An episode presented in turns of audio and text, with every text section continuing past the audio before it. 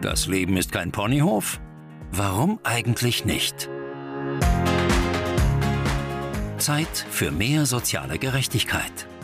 Willkommen beim Podcast des SOVD in Niedersachsen. Und hier sind Ihre Moderatorinnen. Hallo und herzlich willkommen zu einer neuen Folge des SOVD-Podcasts Kein Ponyhof. Mein Name ist Stefanie Jekel, ich bin die Pressesprecherin des SOVD in Niedersachsen und mache natürlich wie immer den Podcast nicht alleine, sondern mit meiner lieben Kollegin Katharina Lorenz. Hallo Katharina. Hallo Steffi. Herzlich willkommen auch dir bei uns auf dem Ponyhof. Dankeschön. Ähm, Katharina, du bist ja unsere ausgewiesene Expertin für Sozialrecht und Sozialpolitik. Mhm. Das heißt, äh, wir sprechen heute wie immer über einen ganz besonderen Fall, den du ähm, mitgebracht hast. Ja. Und zwar geht es heute um ein Thema, was ich so ein ganz klein bisschen kompliziert finde. Und zwar geht es um vorgezogene Altersrenten. Mhm. Klingt erstmal so ein bisschen sperrig, also wie, wie so häufig. Im deutschen Sozialrecht denkt man so vorgezogene Altersrenten. Also ganz plakativ heißt das, wann kann ich früher oder wie kann ich früher in Rente gehen? Genau. So, darüber sprechen wir heute insgesamt. Sag mir doch noch mal, ähm, wie kann ich denn früher in Rente gehen? Interessiert mich persönlich natürlich auch noch so ein bisschen. Ich habe zwar noch ein paar Jährchen, aber man kann ja nie äh, früh genug anfangen, sich darüber mhm. zu informieren. Und ich weiß, gefühlt gibt es tausende von Möglichkeiten. Das stimmt natürlich nicht. Nee, ne? Veran nicht. Veranschaulichen durch Übertreiben. Mhm. Aber es gibt schon einige verschiedene Möglichkeiten, frühzeitig in Rente zu gehen. Ja. Welche gibt es denn da? Sag mal bitte ganz kurz. Naja, also das Renteneintrittsalter ist ja jetzt ähm, hochgesetzt worden. Ähm, früher lag es ja bei 65 Jahren, jetzt mhm. mittlerweile für viele Jahrgänge, also auch für unsere Jahrgänge tatsächlich dann erst bei 67 Jahren. Und von daher ist es natürlich schon ein Thema, was viele halt auch interessiert, äh, wie ich also früher vor diesem eigentlichen regulären Renteneintrittsalter, ja. bevor ich die Regelaltersrente in Anspruch nehmen kann, vorzeitig in Rente gehen kann. Und da gibt es im Grunde derzeit eigentlich drei Möglichkeiten. Also oh, es gibt nicht nicht tausend. Ne? Nein, tausend gibt es nicht. Es gab früher tatsächlich äh, weitaus mehr Möglichkeiten, mhm. äh, vorzeitig in die äh, Altersrente zu gehen. Äh, die hat man aber sukzessive dann abgeschafft. Ähm, es gab zum Beispiel die Altersrente für Frauen, die gibt es gar nicht mehr. Oh, okay. Äh, oder die Altersrente nach Altersteilzeit oder bei Arbeitslosigkeit, die hat man auch abgeschafft. Also derzeit, momentan, aktuell gibt es eigentlich nur drei vorgezogene Altersrenten. Mhm. Das ist die Altersrente für schwerbehinderte Menschen, die Altersrente für langjährig Versicherte und die Altersrente für besonders langjährig Versicherte. Oje, oh mhm. ist, äh, kannst du mal ganz kurz, ohne dass wir da jetzt so richtig, richtig ja. tief einsteigen, sagen, was was ist? Also die Altersrente für schwerbehinderte Menschen, wie der Name schon sagt, da brauche ich auf jeden Fall einen Grad der Behinderung von 50. Also ich muss mhm. schwerbehindert sein und brauche 35 Beitragsjahre in der Rentenversicherung. Die Altersrente für langjährig Versicherte, da benötige ich 35 Beitragsjahre, sonst keine weiteren Voraussetzungen.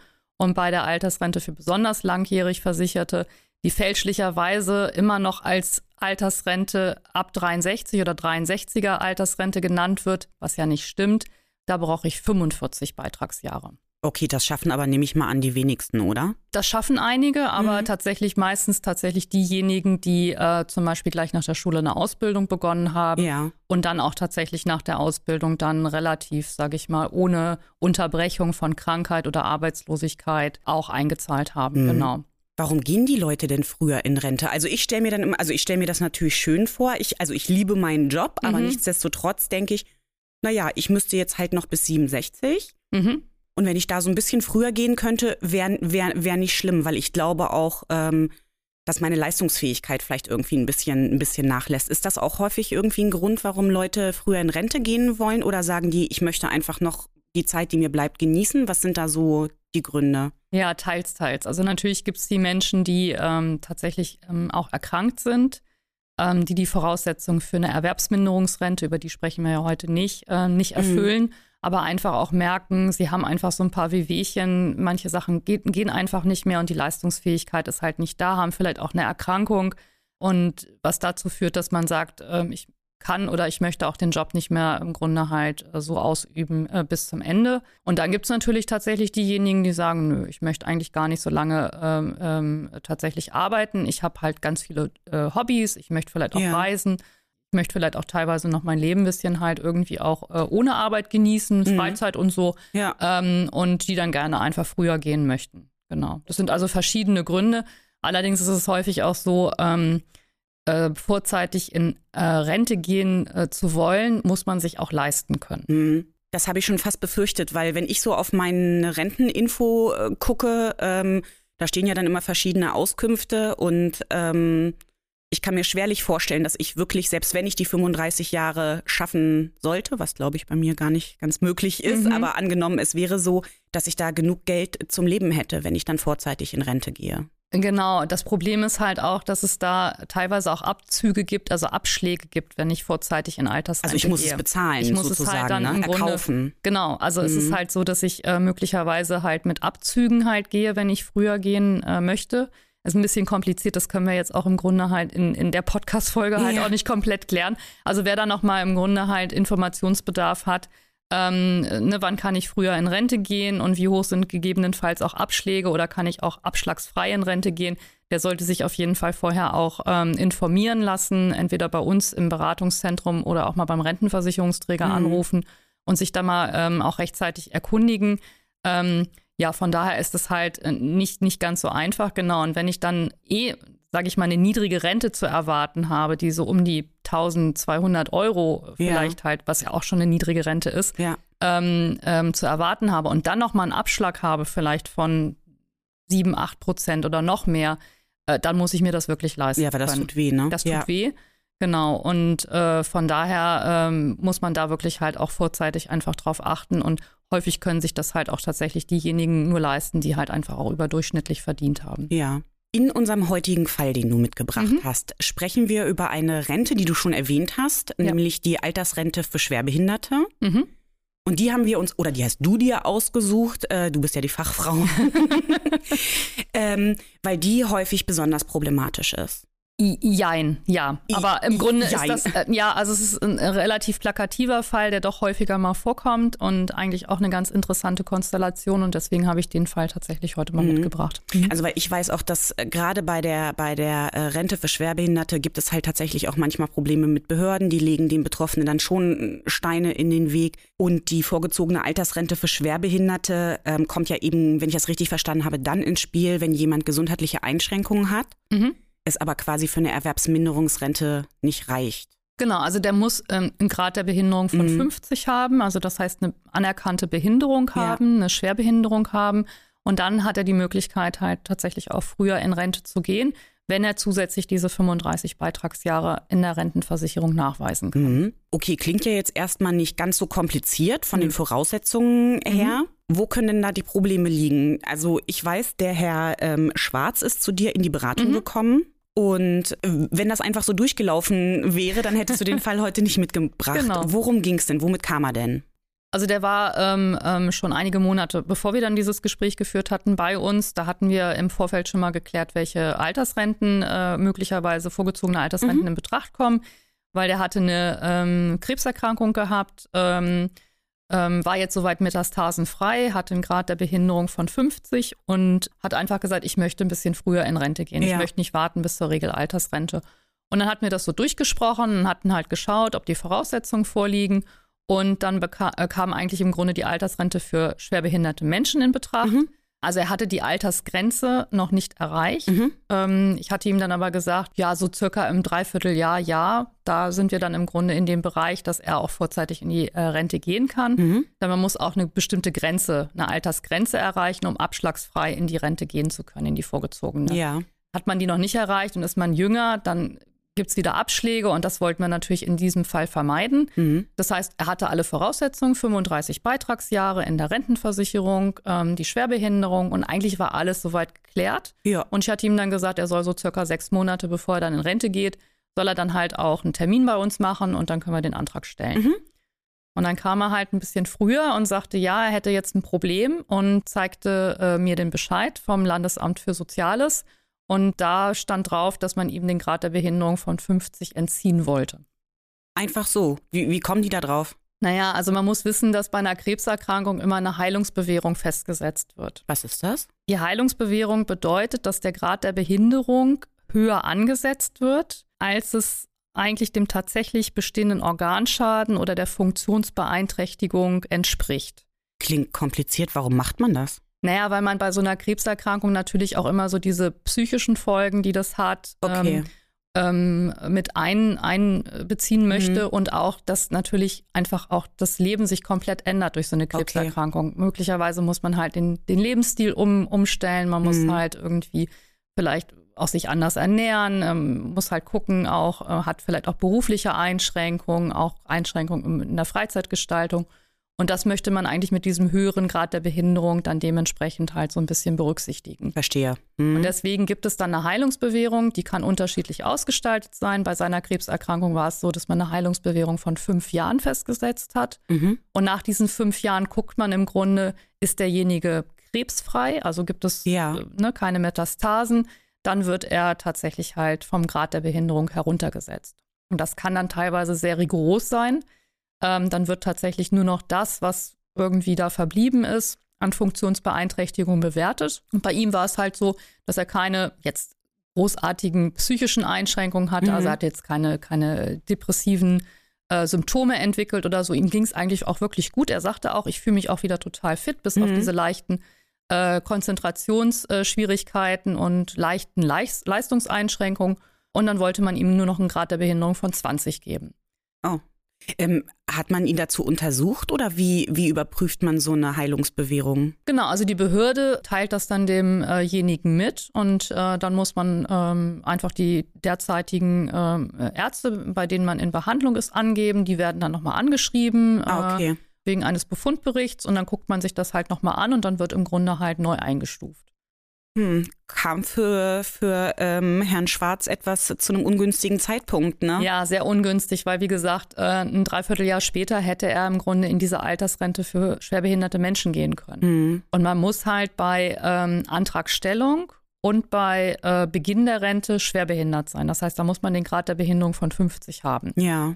Und wenn sie ihn jetzt runterkürzen wollten, war er weder bei ähm, äh, Antragserstellung äh, ja. noch bei Rentenbeginn dann schwerbehindert und damit fiel die Rente eigentlich weg. Also das heißt, er hätte ganz regulär bis zum Renteneintrittsalter arbeiten müssen. Ja, wir hatten dann nochmal geguckt, er hätte in die Altersrente für langjährig Versicherte gehen können. Mhm. Da haben wir ja auch diese 35 Beitragsjahre. Aber da haben wir sehr, sehr hohe Abzüge okay. und Abschläge. Und deswegen ja. war das eigentlich eine Rente, die für ihn gar nicht in Betracht kam. Mhm. Und die 45 Jahre hatte er nicht erfüllt. Ja, naja, ist ja auch nicht ganz so einfach, nee. ne? Was hast du denn dann gemacht? Also ich meine, weil wenn das Landesamt für Soziales sagt, mhm. ja, ne, aufgrund der ärztlichen Befundberichte, mhm. dir scheint es ja wieder gut zu gehen, also jetzt nicht ganz optimal, weil ansonsten wäre ja der Grad der Behinderung nicht auf 20 festgesetzt worden. Aber für 50, sprich für eine Schwerbehinderung, reicht's nicht. Was macht man denn da? Ja, wir haben Widerspruch eingelegt gegen das den das ist ja immer gut, ne? genau. Okay, mit welcher Begründung? Naja, wir haben dann schon erstmal erstmal nur Widerspruch eingelegt. Mhm. Wir haben einfach erstmal gar nicht groß begründet, sondern haben halt erstmal Widerspruch eingelegt und haben um Akteneinsicht gebeten. Ähm, das war erstmal das Wichtigste. Mhm. Denn äh, letztendlich ist das deswegen wichtig, denn solange ein Rechtsmittel eingelegt wird gegen solch einen Bescheid, ähm, hat tatsächlich der bisherige Grad der Behinderung Bestand. Das heißt, so lange galt Herr Schwarz als schwerbehindert. Okay, also das ist ja auch nochmal ein Tipp für alle anderen Betroffenen. Mhm. Ne? Ähm, wenn sowas dreut, auf genau. alle Fälle erstmal Widerspruch einlegen. Also genau. ne, das, was du als Rechtsmittel äh, bezeichnest, das ist dann ja Widerspruch genau. ähm, einlegen also Widerspruch einlegen und dann kann erstmal, also dann bleibt der Status quo erstmal mhm. erhalten, bis genau. das Ganze irgendwie geklärt ist. Genau. Okay. Genau. Aber ich nehme mal an, einfach nur mit einem eingelegten Widerspruch hat das Landesamt für Soziales dann nicht einfach gesagt, ach so, naja, ihr widersprecht, dann setzen wir es doch mal wieder auf 50 hoch. Nee, natürlich nicht. Also hm. wir haben Akteneinsicht jetzt erstmal im Grunde mhm. beantragt. Ähm, ähm, also nicht jetzt, um das Verfahren jetzt irgendwie künstlich in die Länge zu ziehen, ja. sondern weil das ja im Grunde auch das normale Prozedere ist. Also solche Widerspruchsverfahren, das weiß man ja, dauern ja auch ungefähr so um die sechs Monate, Wahnsinn, manchmal halt auch länger. Ja. Ne? Das mhm. kann halt einfach so sein. Und deswegen haben wir halt erstmal ähm, das gemacht. Wir haben erstmal die Akteneinsicht gehabt. Dann äh, ist Herr Schwarz nochmal zu seinen Ärzten gegangen. Ähm, dann haben wir auch nochmal versucht, damit zu argumentieren, dass ähm, so eine Krebserkrankung ja nicht spurlos an einem vorbeigeht. Ja. Das heißt, er hat natürlich auch eine gewisse Angst vor einem Rückfall entwickelt. Mhm. Denn nur weil er jetzt nach fünf Jahren metastasenfrei äh, war, heißt das ja nicht, dass der Krebs nicht doch irgendwie zum späteren Das Zeitpunkt ähm, Ja. äh, wieder auf, auftritt. Und von daher hat das natürlich schon halt auch seine Lebensqualität äh, stark beeinträchtigt. Mhm. Das Problem ist nur, dass diese sogenannte Krebsangst, die es auch tatsächlich gibt, He- Heißt das wirklich so? Krebsangst? ja, also das ist Ja. so, ein, so ein geflügeltes Wort, genau. Okay. Ähm, dass äh, in dem Moment, dass das Landesamt für Soziales natürlich nicht anerkennt. Also das ist auch in den versorgungsmedizinischen Grundsätzen so nicht hinterlegt natürlich. Ähm, unter psychischen Einschränkungen wird dann immer irgendwie mit, ähm, ja, ähm, Einschränkung der Erlebnis- und Gestaltungsfähigkeit argumentiert. Gott. Ja. Und da ist so eine Angst vor einer Wiederauf, eines Wiederauftretens eines, einer, einer Krebserkrankung, Mhm. äh, fällt da einfach nicht so drunter, beziehungsweise wird jetzt auch nicht mit so einem hohen Grad der Behinderung halt gewährt, wie man sich das halt vielleicht irgendwie denkt. Also auf jeden Fall nicht in einem Schwerbehindertenbereich. Mhm. Okay. So. Und das war natürlich so ein bisschen das Problem. Also das Verfahren hat sich ein bisschen hin, hingezogen. Zugute kam uns dann zu dem Zeitpunkt halt auch, ähm, dass das ja eh während der Corona-Pandemie alles so ein bisschen langsamer lief. Also auch Ja. von Seiten des Landesamtes für Soziales, das muss man auch ganz klar sagen. Die waren halt einfach auch sehr überlastet. Ähm, und von daher lief das Verfahren einfach sehr, sehr schleppend. So. Und das spielte uns natürlich ein bisschen so in die Karten, weil ähm, wir dann einfach ein sehr langes Widerspruchsverfahren hatten, was wir, wie gesagt, auch künstlich nicht im Grunde in die Länge gezogen haben, sondern es war einfach so. Und dann war es so, dass ähm, wir dann die Rente beantragt haben. Er war schwerbehindert. Und wir haben es dann auch tatsächlich geschafft, dass er zu Beginn der Rente auch äh, lief das Widerspruchsverfahren noch und äh, wir haben dann tatsächlich halt die Altersrente für schwerbehinderte Menschen durchbekommen. Von daher alles gut. Ganz einfach eigentlich. Ihr seid ja schlau. Wir sind schlau, genau. Aha. Ich wusste gar nicht, dass wir auch sowas machen. Guck dir das mal an. Also das heißt äh, quasi, weil sich das Verfahren in die Länge gezogen hat, auch aufgrund äh, ähm, ne, interner Geschichten Mhm, beim Landesamt, genau. ist eben die Voraussetzung erfüllt gewesen, dass, dass Herr Schwarz noch den GDB von 50 hatte, sowohl bei der Antragstellung als auch bei Rentenbeginn. Genau. Da sind sie ein bisschen selber schuld, ne? Hätten sie das mal alles schneller bearbeitet, dann Ja, also wie gesagt, für uns war es natürlich gut. Man hätte dann auch in dem Moment, wenn das jetzt nicht so gekommen wäre, Mhm. hätte man ja auch immer noch ein weiteres Rechtsmittel einlegen können. Also Mhm. das wäre auch noch möglich gewesen. Man hätte ja auch ähm, auf so einen Widerspruchsbescheid hätte man auch sagen können, so wir erheben jetzt Klage. ja. Das hätte man auch machen können. Ja. Weil solange ein Rechtsmittel tatsächlich eingelegt ist, solange bleibt der Grad der Behinderung ähm, erhalten. Ja. So, und von daher wäre auch ein Klageverfahren laufendes, hätte uns auch in die Karten gespielt. Und Klageverfahren laufen tatsächlich halt ähm, erfahrungsgemäß Ewig, ne? extremst lange, Ja. weil die Sozialgerichte halt einfach auch sehr überlastet Mhm. sind. Und ähm, von daher, also wie gesagt, war alles gut. Das mussten wir hier aber nicht machen. Also einen Monat nachdem dann Herr Schwarz in die Rente gegangen ist, ist dann die Schwerbehinderten, also gab es einen Widerspruchsbescheid vom Ja. Landesamt für Soziales. Damit fiel dann im Grunde halt dann auch die Schwerbehinderteneigenschaft dann halt natürlich auch ähm, dann weg. Also die haben das abgelehnt. Genau, die ne? haben das abgelehnt, Mhm. genau, die haben gesagt, nee, also, also die hatten dann gesagt, ja, wir, wir ähm, äh, gewähren einen Grad der Behinderung von 30. Also wir haben ne, vom 20er reicht dann ja auf trotzdem 30er, nicht, ne? reichte aber trotzdem nicht. Und ähm, dann haben wir gesagt, ja, es war also ein Teilabhilfebescheid, aber im Grunde der 50er, den haben wir halt nicht gekriegt. Mhm. So. Das war jetzt aber unschädlich, weil Herr Schwarz war in Rente. Ja. Und wenn der ähm, äh, Grad der Behinderung von 50 danach wegfällt, nach dem Beginn der Rente, ist alles in Ordnung. Da muss er Mhm. Okay. sich keine Gedanken machen. Da wird da jetzt nicht die Rente entzogen, Ja. sondern die behält er Ja, weiterhin. ich meine, gut, man weiß ja manchmal nicht. ja, ja. Ne? ja, ja, das war Also auch das natürlich seine Befürchtung. Aber nee, also ne, er hat seine Rente behalten und von da war alles gut.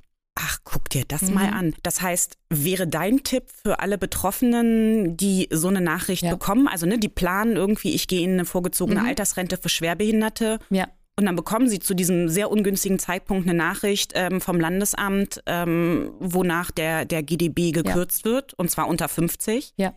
Wäre dein Tipp tatsächlich so schnell wie möglich Widerspruch einlegen genau. und versuchen, das Ganze ähm, abzuwickeln, Ja. ähm, in der Hoffnung, dass es eben entsprechend dauert und man so noch, noch den Einstieg in die Rente hinbekommt in der Zeit. Genau, weil es ist ja eigentlich auch nur fair. Also es war ja jetzt auch kein, kein fieser Trick oder Mhm. so, den wir da angewandt haben, Ja. sondern Herr Schwarz hatte ja einfach auch Probleme. Also so eine Krebserkrankung ist halt einfach eine schwerwiegende Geschichte und die ändert dein ganzes Leben von Grund auf. Ja. Und von daher war es auch nur fair, dass er dadurch halt auch vorzeitig in die Rente gehen konnte. Ja. Also von daher, ja. Also ich glaube, das spielt dann ja auch noch mal rein, ne, diese Versorgungsricht Richtlinien-Dings. Wie heißt das nochmal? Versorgungsmedizinische Grundsätze? Ja, genau, das meinte ich. Vielen Dank. das hatten wir ja auch schon mal im Podcast. Da hakt es ja auch manchmal. Ja. Ne? Also all das, womit unsere Mitglieder manchmal zu uns kommen, wo man sagt, das beeinträchtigt ihr Leben wirklich massiv. Die finden sich in diesem Katalog, nachdem das Landesamt äh, beurteilt, ja zum Teil auch echt überhaupt nicht wieder. Genau. Ne? genau. Wie du das bei dieser Krebsangst in Anführungszeichen auch schon mhm. erwähnt hast. Ja.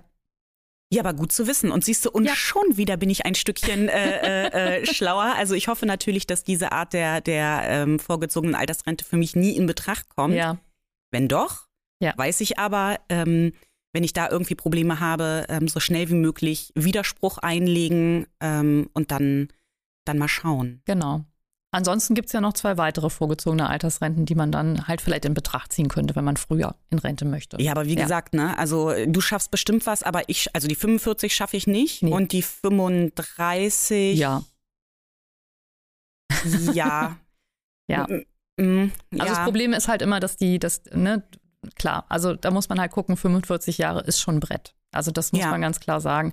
35 Jahre, ja, ist schon eher. Also 45 Jahre schaffe ich allein schon durch mein Studium nicht. Ja, genau. Ne? genau. Also das ist, ich habe zwar eine Ausbildung vorher gemacht, zwei Jahre, aber durch mein Studium schaffe genau. ich das einfach nicht. Deswegen ja. habe ich später angefangen zu arbeiten als diejenigen, die eine Ausbildung machen. Genau, genau. Und das fehlt mir natürlich nach hinten raus. Genau. 35.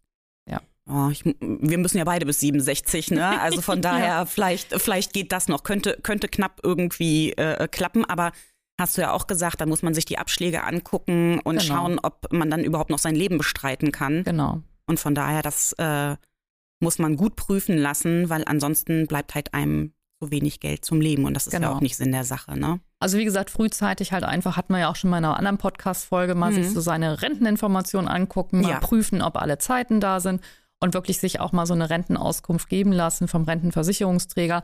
Kann ich überhaupt vorzeitig in Rente gehen? Weil die gucken sich dann auch gleich die Beitragsjahre an. Mhm. Äh, die gucken, was ist erfüllt. Die schauen auch noch mal, wie viele Monate muss ich im Grunde noch erfüllen, damit ich das erreiche. Kann ja. ich das überhaupt noch erreichen? Die rechnen das alles komplett aus. Das sind so maschinell ähm, erstellte dann halt auch individuelle äh, Rentenauskünfte. Mhm. Und dann kann ich ganz genau sehen, ab wann kann ich und mit welchen Abschlägen kann ich möglicherweise. Also das sollte man ruhig mal bei Zeiten dann machen. Ja. Mhm. Und wenn man darüber hinaus irgendwie Fragen hat und so, dann natürlich gerne zum SOVD in ein genau. Beratungszentrum kommen, weil wir haben da natürlich auch den Plan, wir können da eben mhm. ne, auch Sachen empfehlen oder gucken, was, was möglich ist und äh, wie wir gelernt haben, ähm, auch Widerspruch einlegen, was genau. manchmal tatsächlich sehr hilfreich sein kann. Ja. Ja, danke für diesen spannenden Fall und ich bin wieder ein Stück äh, schlauer und damit kommen wir zur heutigen Zahl der Podcast-Folge. Zahl des Schreckens oder der Hoffnung. Das ist unsere Zahl zum heutigen Thema. Meine Liebe, die heutige Zahl ist die 2. Ach, die ist ja klein. Die ist klein und ehrlich gesagt, je länger ich drüber nachdenke, ist sie eigentlich eigentlich auch keine Zahl der Hoffnung und auch keine Zahl okay. des Schreckens. Also zwei klingt klein, allerdings sind es zwei Millionen. Ah, okay, ja. Und zwar sind so viele Menschen in Deutschland gerade abschlagsfrei in Rente. Mhm. Und zwar ähm, in der Altersrente für lang, besonders langjährig Versicherte. Oh, die also 45 die 45 Jahre. Also die, die ich niemals nicht erreichen werde. Ja. Also zwei Millionen ähm, in Deutschland. Und das ist ja schon relativ ordentlich, wie ich finde. Also das sind schon viele. Das ist ähm, tatsächlich eine, eine, Zahl, die überrascht mich jetzt auch so ein bisschen, weil das ja. scheint ja jetzt wirklich der, der Renner zu sein, die Altersrente für besonders langjährig Versicherte. Und es gibt tatsächlich mehr Menschen, die das erreichen, als ich so gedacht habe, ja. Die, die 45 ja, Jahre. Die 45 ne? Beitragsjahre. Ja, ja, ja, ja. Ja gut, wie du sagst, ne? Ausbildung machen, dann sofort arbeiten genau. und zwar komplett durch, ohne irgendeine Unterbrechung. Mhm. Ne? Ich fürchte, das wird wahrscheinlich in den kommenden Jahren abnehmen, weil es halt einfach immer weniger geradlinige Biografien irgendwie auch gibt, die tatsächlich vielleicht die 45 Jahre dann durcharbeiten können, ja. ohne zwischendurch irgendwie. Und das müssen ja. ja auch welche sein, die noch relativ fit halt auch zum Ende raus sind. Ne? Also ja. das, das muss man auch ganz klar sagen, weil all diejenigen, die tatsächlich vorher auch gesundheitliche Probleme bekommen, die schaffen das ja gar nicht mhm. mehr dann. Genau. Ähm, also das heißt, auch gerade körperlich anstrengende Berufe sind da wahrscheinlich eher die Seltenheit. Ich mhm. vermute mal, das sind eher die Berufe, ähm, wo man jetzt halt eher, sag ich mal, jetzt vielleicht nicht so körperlich so stark beansprucht wird. Ja. Ja. Ja. Ähm, also abgesehen davon, dass ich mir das natürlich prinzipiell ganz attraktiv vorstellen kann, frühzeitig äh, mhm. in Rente zu gehen, ist ein Vorteil, ähm, wenn ich in die vorgezogene Altersrente gehe, dass ich auch weniger Steuern zahlen muss. Genau, das kann auch sein, weil es kommt so ein bisschen drauf an, äh, auf den Renteneintritt an. Und danach wird dann auch die jeweilige ähm, prozentuale Steuerlast halt irgendwie berechnet. Mhm. Mhm. Ähm, ich weiß, dass wir äh, bei uns in den Beratungszentren auch immer wieder Anfragen haben, ne? ob wir zu dem ja. Thema irgendwie weiterhelfen können. Ne? Macht ja eigentlich prinzipiell auch Sinn, weil genau. wenn ich eh gerade was, äh, wenn ich wenn ich eine vorgezogene Altersrente mit dem SOVD beantrage, dann kann er mir ja vielleicht auch im Bereich Steuern weiterhelfen. Mhm. Ähm, das dürfen wir leider nicht, weil mhm. wir nur zum Sozialrecht beraten dürfen und nicht zum Steuerrecht. Genau. Das ist manchmal ein bisschen, ein bisschen schade. Wir würden den Betroffenen gerne helfen, dürfen es aber tatsächlich nicht. Das ja. ist uns ähm, verboten. Aber wir haben das ja jetzt mal zum Anlass genommen, weil eben so viele Fragen auftauchen, uns einen Gast einzuladen. Mhm die da eine totale Fachexpertin ist ja. und die ähm, uns alle Fragen, die wir haben zum Thema Rente und Steuern beantworten kann. Prima, da freue ich mich. Und ich mich erst. Wir freuen uns, dass sie den Weg zu uns gefunden hat. Heute bei uns zu Gast. Anja Radeke. Hallo, schönen guten Tag, herzlich willkommen, Frau Radeke. Schönen guten Tag, ich freue mich hier zu sein. Hallo. Hallo. Hallo. Frau Radeke, Sie sind Organisationsleiterin ähm, beim Vereinigte Lohnsteuerhilfe e.V.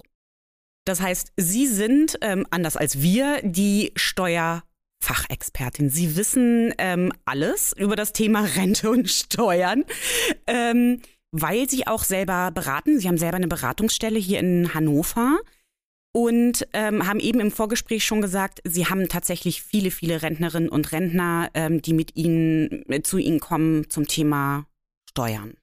Ja, genau. Ich habe so circa fünf, also 50 Prozent meiner Mitglieder sind aktuell Rentner, würde ich mal so im Groben schätzen. Ich ja. betreue 500 Mitglieder. Ui. Ja, und das ist viel.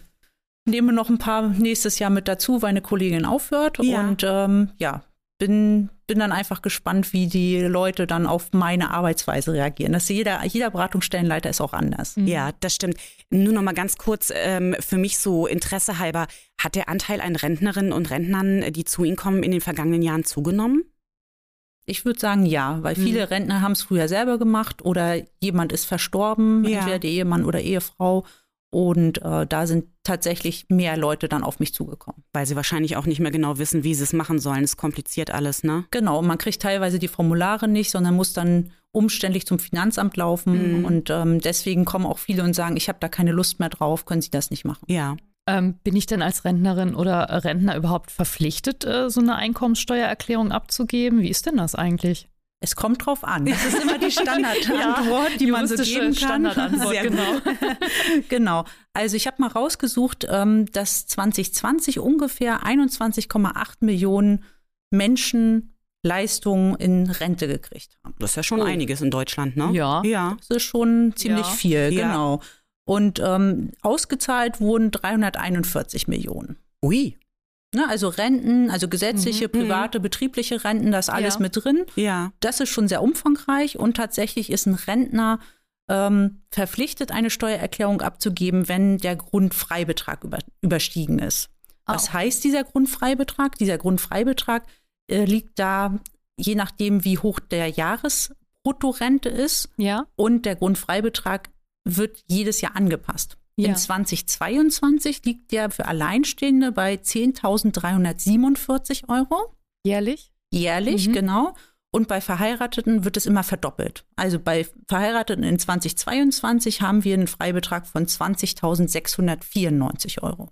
Brutto. Also das heißt, wenn ich darüber hinaus ähm, eine Bruttorente habe von jetzt für ein Ehepaar 20.000 Euro, das sind so circa, weiß ich nicht, 1700, 1800 Bruttorente zu zweit im, Im Monat, Monat. Mhm. Ähm, dann müsste ich tatsächlich eine Einkommensteuererklärung machen. Da gibt es noch andere Faktoren, die ah, reinspielen. Okay. Das wäre jetzt so auch einfach, einfach Genau, so einfach ist es nicht. Genau, das ist erstmal so das Grundsätzliche. Mhm. Und ähm, es kommt immer darauf an, wann man in die Rente eingetreten ist. Ah, okay, ja. Also wenn Sie jetzt beispielsweise in 2020 in Rente gehen, ja. sind Sie verpflichtet, 80 Prozent Ihrer Rente zu versteuern. Das ist viel, ja. Ja. Es gab äh, 2005 gab es die Renten, Rentenanpassungsgesetz, mhm. wo gesagt wurde, dass die Renten steuerpflichtig werden. Ja. Und da hat man entschieden, dass 50 Prozent der Renten steuerpflichtig werden und dieser Anteil von diesen 50 Prozent der Rente jährlich um zwei Prozent gestiegen mhm. ist. Sodass wir jetzt bis 2020 die Leute, die in Rente gehen, 80 Prozent versteuern müssen. Ja. Und ähm, dann in jährlichen Schritten ein Prozent weiter. Also wenn Sie jetzt mhm. in 22, dann wären wir bei 82 Prozent ja. Versteuerung, sodass man in 2040 mhm. auf 100 Prozent Versteuerung der Renten ja. kommt. Also oh Gott, ich wenn ich mal hier in die Runde gucke, also ich muss tatsächlich auch 100 Prozent ähm, ja. versteuern. Ja, Dito. Aha. Genau. Oh, freue ich mich ja schon. ja, okay. Das heißt also, ganz so einfach ist es jetzt tatsächlich nicht. Also wenn ich, ich kann jetzt nicht von diesen, also ich sag mal so, von diesen 10.000 Euro äh, ne, für einen Alleinstehenden, Jahresbruttorente, äh, also wo liegt dann im Grunde halt der Betrag? Ja gut, Sie können ja rechnen. Also wenn, nee. wenn also nicht unsere Kernkompetenz. Ne? Sie können ja sagen, okay, ich bin 20, 20 in Rente gegangen und habe 10.000 Euro Bruttorente, mhm. Jahresrente. Dann ja. müssten Sie 8.000 Euro versteuern, wenn ja. Sie alleine sind. Und der Grundfreibetrag liegt ja bei 10.347 Euro ja. für 2022. Ah. Dann würden Sie ja unter dem Grundfreibetrag ah. liegen. Okay, ja. Und werden erstmal nicht verpflichtet, eine Rente ab, also eine Steuererklärung ja. wegen Rente abzugeben, außer Sie haben noch zusätzliche Einkünfte. Ach so, ja. Also eine betriebliche oder genau, da kommt noch was dazu, genau, oder irgend ja, sowas. Genau. Ah, okay. So. Und wenn Sie dann zusammen aber unterschiedlich in die Rente ja. gegangen sind, haben Sie auch unterschiedliche Beträge, die sozusagen dann steuerpflichtig sind. Und es wird immer dieser steuerfreie Anteil ja. wird immer festgeschrieben, aber mhm. erst in dem Jahr nachdem sie in Rente gegangen ja. sind. Also wenn sie jetzt 2022 in Rente gegangen sind, wird dieser Betrag 2021 vom Finanzamt festgeschrieben. Ja. Der wird auch nicht mehr geändert und alle Rentenanpassungen, die dann kommen, ja. so immer im Juli wird ja immer, kriegt man ja als Rentner einen Stimmt. Brief. Ja, genau. Da steht ja drauf, sie kriegen 5,30 Euro mehr. Ja. Und sie zahlen dann auch ganz viel Krankenversicherung, Pflegeversicherung mehr. Aber diese 5,30 Euro sind zu 100 Prozent dann steuerpflichtig. Ach, das ist ja okay. Und deswegen kommen ganz viele Rentner ja. dann in die Steuerpflicht rein aufgrund der Rentenerhöhung. Nicht automatisch, ja. aber wenn man ein paar Rentenanpassungen mitgemacht hat, ja. dann kann es sein, dass man über diesen Grundfreibetrag dann auch rübergeht. Ah, okay. Also eine hohe Rentenerhöhung ist dann eigentlich unter Umständen negativ für mich. Kann dazu führen, dass man in die Steuerpflicht rutscht. Genau. Das ist ja echt kompliziert bin, ich bin bass erstaunt. Also erstens darüber, dass es tatsächlich Leute gibt, die, die ihre Steuererklärung als Rentner noch alleine machen und nicht sofort zu Ihnen kommen, Frau Radicke. Das stimmt. so, ähm, aber davon mal abgesehen, ich habe gedacht, Grundfreibetrag heißt halt, also diese 10.000 Euro heißt halt, liege ich da drunter, dann ist alles fein. Aber ich fürchte mal einfach, wir wären ja nicht in Deutschland und ähm, ne, wenn sich der Gesetzgeber da nicht noch irgendwas anderes Lustiges ausgedacht hätte, ähm, das heißt, man kann nicht sagen, okay, ich äh, bekomme eine Rente unter 10.000 äh, brutto, das heißt, ich muss keine Steuer machen, sondern da kommt eben noch das ins Spiel, mhm. was Sie gerade gesagt haben. Wann bin ich in Rente gegangen? Wie viel muss ich davon versteuern? Das kann sich doch kein Mensch alleine irgendwie merken, oder? Jetzt mal ehrlich. Genau, deswegen haben wir sie uns. Ja. ähm, wir haben hier in Hannover Umgebung äh, circa 20 Beratungsstellen, ja. die mhm. betreuen mhm. und bundesweit fast 3000 Beratungsstellen, ah. die wirklich Anlaufstelle ja. sind äh, für Rentnerinnen, ähm, Arbeitnehmer und Beamte. Ja. Und ähm, wir haben halt in den Grenzen halt Beratungsbefugnis. Wir hatten ja ersten äh, schon mal im Vorgespräch mhm. gesprochen, wer darf überhaupt von uns beraten mhm, werden. Mhm. Ähm, da haben wir halt Ausschlusskriterien beispielsweise für Gewerbetreibende. Okay. Ähm, ja. Selbstständige, ähm, die dürfen von uns aktuell nicht betreut mhm. werden. Mhm. Okay. okay. Aber trotzdem decken sie ja eine äh, ne, ne große, große, ne große ja. Masse irgendwie ab, ne? Und ähm, also ich muss schon sagen, ich als Arbeitnehmerin, die wenig abzusetzen hat und so weiter, ähm, habe da schon Schwierigkeiten mit und würde ähm, definitiv zu Ihnen kommen wollen. Und das, was Sie gerade über äh, Renten erzählen, macht mir einen Knoten im Hirn ein wenig. Also ich habe, Sie haben es gut erklärt, ich habe es verstanden, wie es funktioniert. Aber da muss man irgendwie auch wirklich erstmal irgendwie so hintersteigen. Ne? Wusstest du das, Katharina? Nee, also das war mir jetzt auch in dem Ausmaß tatsächlich überhaupt nicht bewusst. Ähm, wie ist denn das eigentlich, wenn ich jetzt einfach als Rentner sage, ist mir egal, ich warte einfach ab, bis sich vielleicht mal irgendwann jemand meldet? Äh, geht das auch? Gute Frage. empfehle ich nicht. Also ich empfehle tatsächlich äh, den Rentnern, dass sie das prüfen sollen und ähm, mhm. auch die Möglichkeit in Anspruch nehmen sollen, ähm, sich das mal angucken zu lassen und ja. Mitglied bei uns zu werden. Ähm, das böse Erwachen kommt manchmal später, weil die Finanzämter auffordern ah. und die fordern mhm. nicht sofort auf, sondern teilweise, ich habe dieses Jahr schon wieder zwei oder drei Rentner gehabt, die sieben Jahre abgeben mussten. Oh Gott, auf einmal dann. Auf einmal und sie kriegen dann auch keine Fristverlängerung. Und da ist es okay. wichtig, wirklich sofort zu reagieren, ja. weil sonst Schätzungsbescheide rausgehen und die Rentner nicht die Möglichkeit haben, die Werbungskosten, die sie haben oder die Sonderausgaben ja. oder die Handwerker, können sie dann aktuell erstmal nicht absetzen. Und das Finanzamt weiß das natürlich nicht. Die haben nur die Einnahmen. Ja. Und ähm, vielfach haben die auch beispielsweise die Schwerbehinderung nicht. Mhm, ja, genau. Und ähm, weil ja die Rentner die Steuererklärung nicht abgegeben mhm. haben, wissen die auch nicht, dass der Rentner vielleicht eine Schwerbehinderung von 50 ja. oder 100 hat. Ja. Ja. Und das hat natürlich steuerliche Vorteile, wenn man das hat. Und ich empfehle auch immer die Rentner, wenn sie krank sind, gehen sie bitte und lassen sich diese Schwerbehinderung anerkennen, weil mhm. das steuerlich wirklich vorteilhaft ist. Ja, die Pauschbeträge sind da jetzt erhöht worden, genau das sagen genau. unseren Mitgliedern auch immer ruhig tatsächlich auch nochmal einen Erhöhungsantrag stellen, weil das sich tatsächlich dann auch für eine äh, für die Steuererklärung dann auch sehr bemerkbar macht. Ja, die also, Freibeträge mh. sind jetzt verdoppelt worden ja. ab 2021. Genau. Genau. Okay, also ignorieren und äh, in die Schublade hm, legen. Nicht gut. Lieber, lieber nein, ne? Lieber nein, genau. Lieber nein. Wirklich, wirklich sich darüber Gedanken machen und ähm, einmal lieber mehr zu uns kommen mhm. und wir sagen dann, nee, brauchen sie nicht und sie ja. können noch zwei, drei Jahre warten. Mhm ähm, gerade auch besonders ist es, wenn, sag ich mal, verheiratete Rentner sind und mhm. einer verstirbt. Mhm. Dann okay. ist es so, dass äh, tatsächlich die, die Verbliebenen das erste Jahr nachdem der andere Partner verstorben ist, ein Gnadensplitting haben und ein Jahr später noch dann sofort in die Einzelveranlagung reingehen. Also dann haben sie die Vorteile dieser, Einz dieser Zusammenveranlagung nicht mehr. Ja. Dann sind ja. sie einzeln veranlagt. Ja. Und dann sind die, diese Grundfreibeträge dann auch einfach für den Einzelnen und nicht mehr für die verheirateten ja, Personen. Und, und, dann kriegt man mhm. Witwenrente und Stimmt. die dann ist dann ich ja zwei Renten genau. unter Umständen, ne? Genau. Oh Gott, oh Gott. Ja, ja. Das ist also auch als Rentner muss man da halt wirklich irgendwie den Blick drauf haben. Ja, ne? also entspannt zurücklehnen äh, im Ruhestand ist da nicht immer, ne? Ähm, Frau Radeke, wenn ich denn eine Steuererklärung muss, machen muss als Rentnerin oder Rentner, ähm, worauf muss ich da besonders achten? Gibt es da irgendwie, also ich weiß selber, ne, man muss bestimmte Anlagen ausfüllen. Welche Anlagen müssen, müssen die Betroffenen ausfüllen? Also ich sag mal so, also der Rentner füllt bis auf ein paar wenige Anlagen fast genauso alle Anlagen aus wie der normale Arbeitnehmer. Mhm. Also den Mantelbogen, wo man ja. alle Angaben einträgt, ja. die Sonderausgaben, die außergewöhnlichen Belastungen, wo dann die Schwerbehinderung ja. und Krankheitskosten beispielsweise reinkommen oder wenn ich im Heim untergebracht bin, dann die äh, Pflegekosten. Mhm. Ähm, dann haben sie natürlich immer noch, wir haben ja auch Pensionäre. Ja. Die füllen ganz normal die Anlage N aus. Also Sie als Arbeitnehmer füllen die Anlage N aus. Die mhm. Pensionäre füllen auch die Anlage N aus, ah, weil die kriegen ja nicht ja. die normale Rente von der ähm, Bundesrenten. Vom deutschen Rentenversicherung. Genau, genau, genau. genau. ähm, ja, dann muss man Anlage N ausfüllen.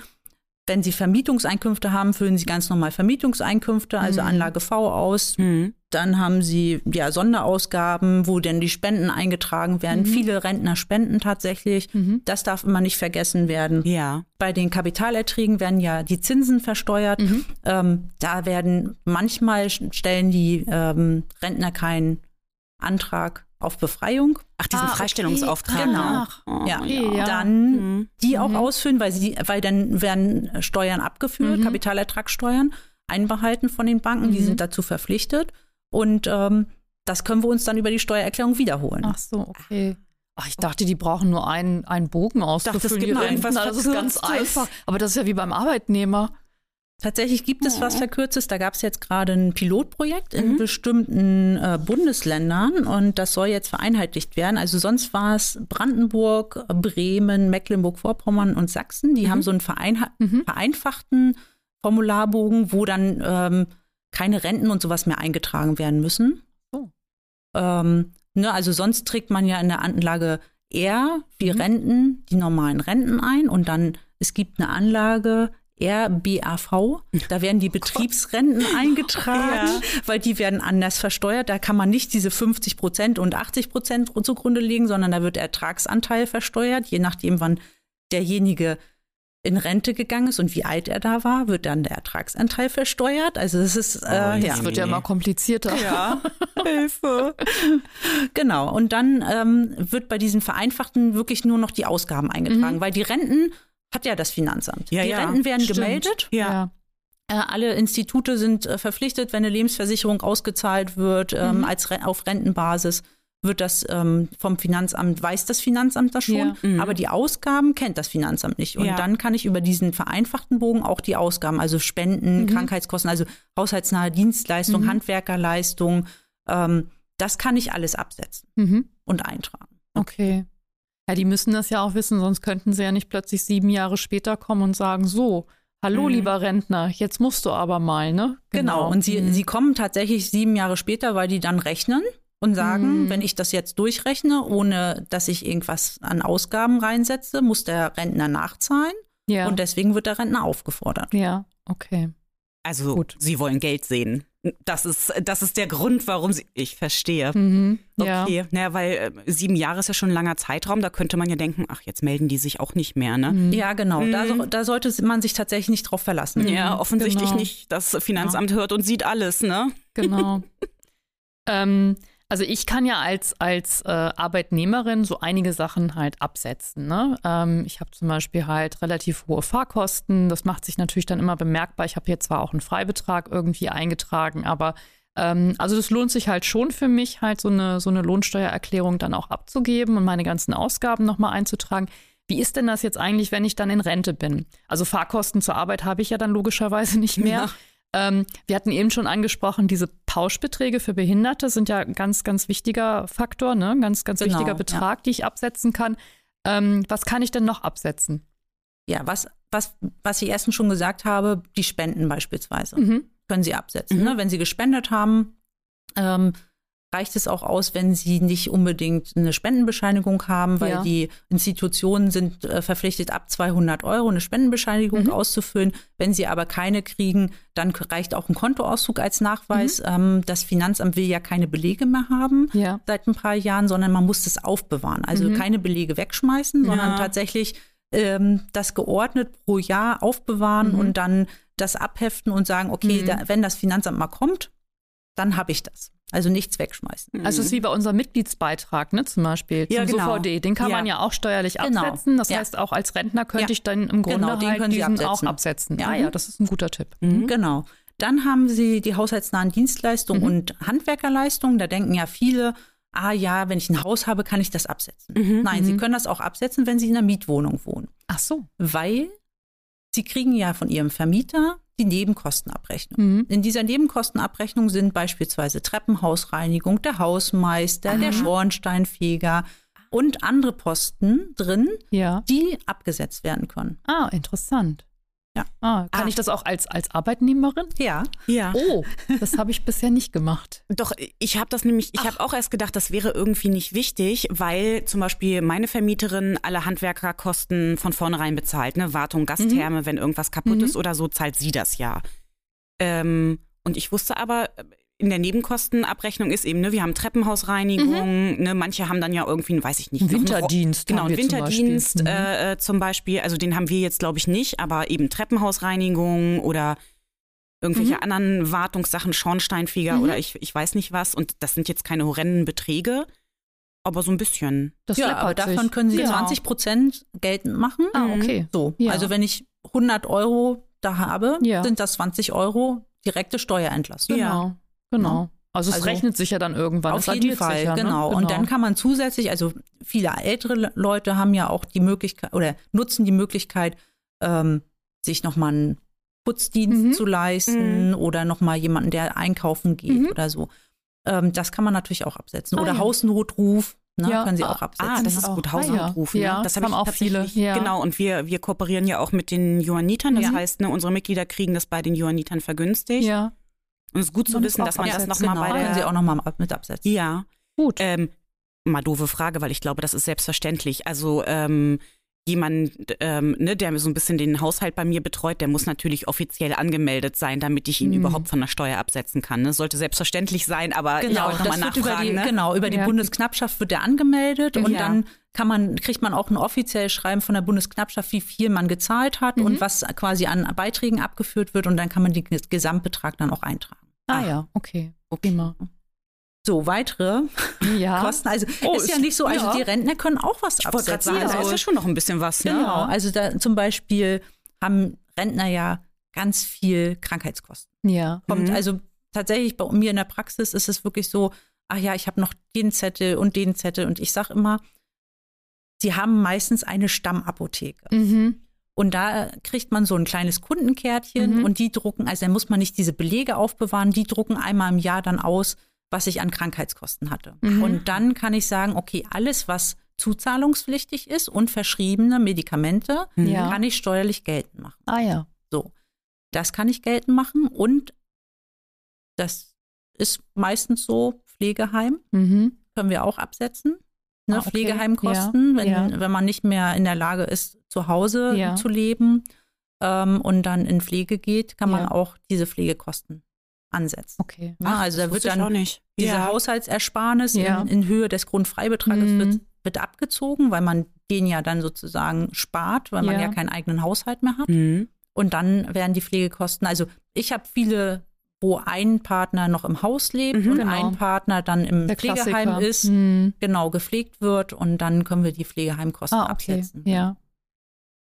Kann ich denn auch diese Kranken- und Pflegeversicherungsbeiträge, die ich von der Rente irgendwie abziehen muss, die, die sind wahrscheinlich auch irgendwie Das mit sind drin, die ganz beim normalen Sonderausgaben, genau. bei die der Arbeitnehmerin, genau. Ja, genau. Okay, dieses wird ja automatisch dann im Grunde auch gemacht. Genau, ne? und Zusatzkrankenversicherung, wenn da irgendwie was ist oder eine Kfz-Haftpflicht, Ah, ja. ne? Also das fällt da alles drunter. Ah, ja, Also okay. Versicherung, die man dann absetzen kann. Also das ist dann ja schon so ein bisschen ähnlich zu einer Arbeitnehmersteuererklärung. Ja, ne? Ja, ja. genau. Mhm. Okay. Also wie gesagt, es sind die gleichen Anlagen, außer Mhm. man, man, nutzt dieses vereinfachte Verfahren, Mhm. Ja. was jetzt bundesweit eingeführt werden soll, Mhm. dass dann für alle diese Formulare zur Verfügung Mhm. stehen, wo man dann nur noch die Ausgaben geltend machen kann. Ja. Aber tatsächlich ist es so, dass die Rentner die gleichen Anlagen ausfüllen wie ein normaler Mhm. Arbeitnehmer bei den Mhm. Ausgaben. Ja.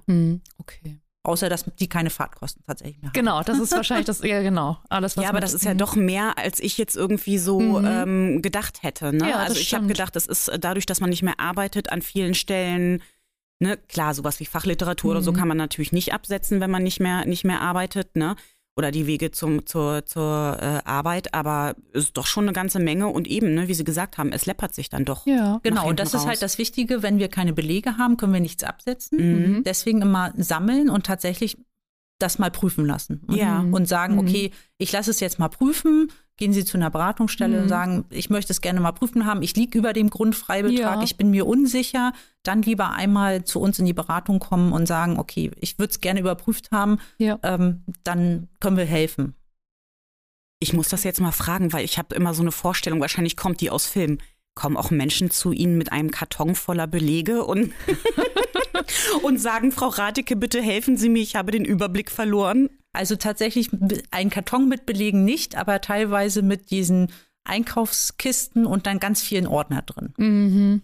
wo Okay. dann alle, alle Ja. Sachen sortiert sind und Also sie genau wissen, mhm. okay, da ist der Versicherungsordner, das ist der Rentenordner, Okay. das ist der weiß ich was Ordner Ja. und Mhm. ähm, ja. Aber Sie müssten dann raussuchen, was wohin gehören das könnte. machen wir gemeinsam, genau. So, das okay. machen wir dann gemeinsam im Beratungsgespräch und dann kriegen die von mir eine ganz kleine Mappe, wo sie dann jährlich das sammeln können, weil das dann viel einfacher Okay, ist, weil ja. dann so Kategorien äh, aufgeschrieben Ja. sind, damit sie nicht jedes Mal mit diesem großen Mhm. Einkaufskorb kommen müssen. Auch für Sie eine Ja. Arbeitserleichterung dann Ja, da beim nächsten weil- Mal. Mhm.